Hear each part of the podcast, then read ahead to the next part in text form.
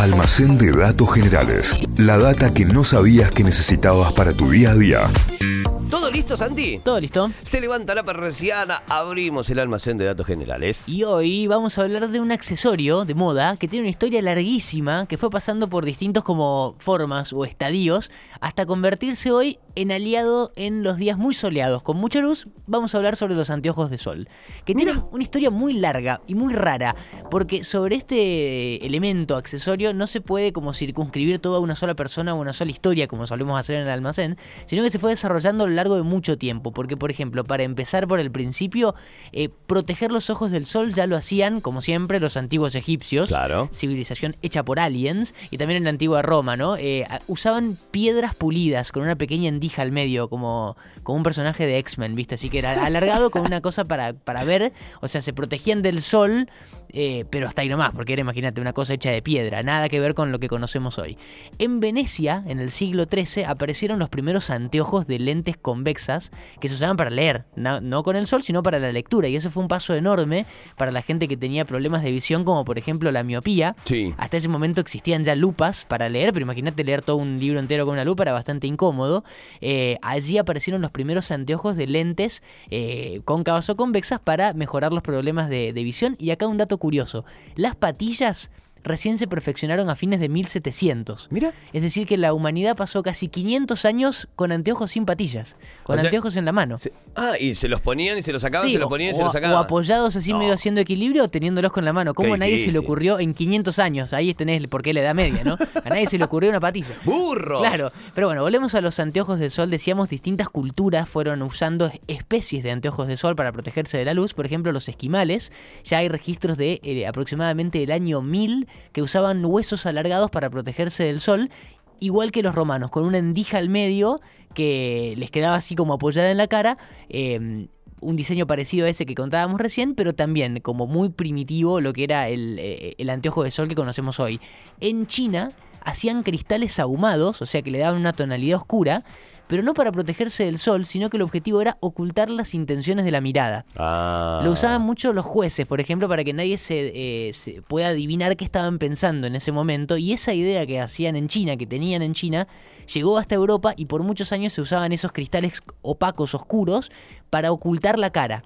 Nada que ver con eh, protegerse del sol, sino para eh, ocultar las intenciones. A lo Homero, viste, en Cuéntamelo todo, March. Igualito, así, ¿viste? Para, tap- para taparse los ojos. Cuéntamelo todo, March. Claro. Y ahora sí llegamos a los anteojos de sol como los conocemos hoy y todo surgió por un pedido militar.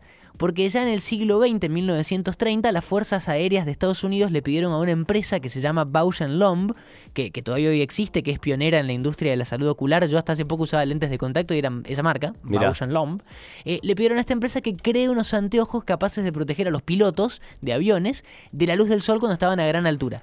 Entonces la empresa se puso a diseñar un, un diseño justamente de anteojos, tiñendo los cristales con colores eh, verdes tirando oscuros y dándole una forma alargada hacia abajo para que cuando el piloto mire hacia abajo tenga el mismo efecto. No me digas que ahí nacieron los. En 1936 pasó esto y esa empresa que te contaba recién, Bausch Lomb, creó una división propia para hacer estos anteojos y le puso de nombre Barrera contra el Sol. En inglés, Ray-Ban. Ray-Ban, claro. Barrera contra los rayos del sol. Eh, son realidad. lo- la- los Ray-Ban aviador son los más clásicos de todos. Claro, eh, eh, y de allí viene el famoso nombre y la famosa marca, que después se convirtió en una empresa en sí misma. Hoy es considerada el primer fabricante de anteojos de sol del mundo y el Ray-Ban eh, Aviator, sería en inglés el aviador, fue el modelo, es el modelo más vendido y más copiado también en, el mundo de anteojos de sol.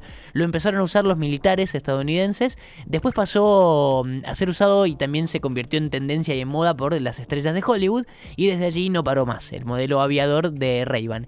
Y otra persona fue muy importante en la creación de, de los Ray-Ban, fue un químico estadounidense llamado Edwin Land, quien fue quien creó el filtro polarizado, que justamente polarizaba la luz solar. Polarizar es orientar hacia un solo lado, o sea, las luces, eh, los rayos de luz que son como aleatorios, con esos filtros polarizados van a un solo lugar eh, para que no se creen reflejos incómodos que molesten. Y eso es eh, la polarización. Eh, Ray-Ban empezó a usar ese filtro en los primeros diseños y este científico se, se metió ahí de lleno en la, en la creación de esos primeros anteojos, pero después usó ese filtro polarizado para hacer otra cosa, que fueron cámaras de fotos, y creó una marca llamada Polaroid. No, bueno. Es claro. decir, la cámara de fotos que sacaba esa foto que se revelaba al toque, que tardaba un minuto y aparecía la foto, que era magia en ese momento, en 1947, eh, lo inventó este señor Edwin Land, que creó la marca Polaroid, que en realidad había creado ese filtro para los Ray-Ban, para los anteojos de sol. Y para cerrar toda esta historia súper compleja y con mucha gente y demás sobre los anteojos, es bueno saber, y como para tener este dato, que hay que ser conscientes de que sí o sí tenga un filtro ultravioleta los anteojos de sol, los próximos anteojos de sol que compramos. eh, porque si usas anteojos oscuros, ahí está el mito también de cuanto más oscuro más protege. No, el tema es que tenga el filtro ultra, ultravioleta. Sin ese filtro, la pupila se dilata porque los anteojos son de tonalidad oscura y los rayos UV pueden entrar sin barrera a los ojos, sin ningún tipo de protección. Y eso es más peligroso que no llevar nada. O sea, llevar un anteojo de sol que no tenga filtro UV es peor a no tener nada puesto. Y puede que en ese momento no sintamos diferencia entre uno que tenga y que no, pero a la larga pueden aparecer problemas de visión. Así que si te vas a comprar anteojos de sol nuevos, asegúrate que sí o sí, ahí en la óptica donde vayas, que tengan filtro ultravioleta. Y así cierra toda la historia completa de los anteojos de sol de egipcios, chinos, militares estadounidenses y estrellas de Hollywood hasta el día de hoy. Sacada historia del almacén de datos generales. Ahora cada vez que vayas a empañar unas Ray-Bans, como decía el indio, empañando Ray-Bans, te vas a acordar de este dato, de toda esta relación y de todo esto que aprendiste hoy también aquí en Notify. Lo vas a encontrar en Notify Diario en Spotify. Ahí tenés toda la data de este programa y obviamente el almacén de datos generales. Búscalo con el hashtag almacén de datos generales. Ahí te van a aparecer todos. Y vos dale nomás, ¿eh? Dale, dale, dale y compartí. Almacén de datos generales. La data que no sabías que necesitabas para tu día a día. Inventos, curiosidades de la historia, estudios increíbles de la ciencia, lugares raros del mundo y un montón de locuras más. Todo eso podés conseguir en el almacén de datos generales de Santi Miranda.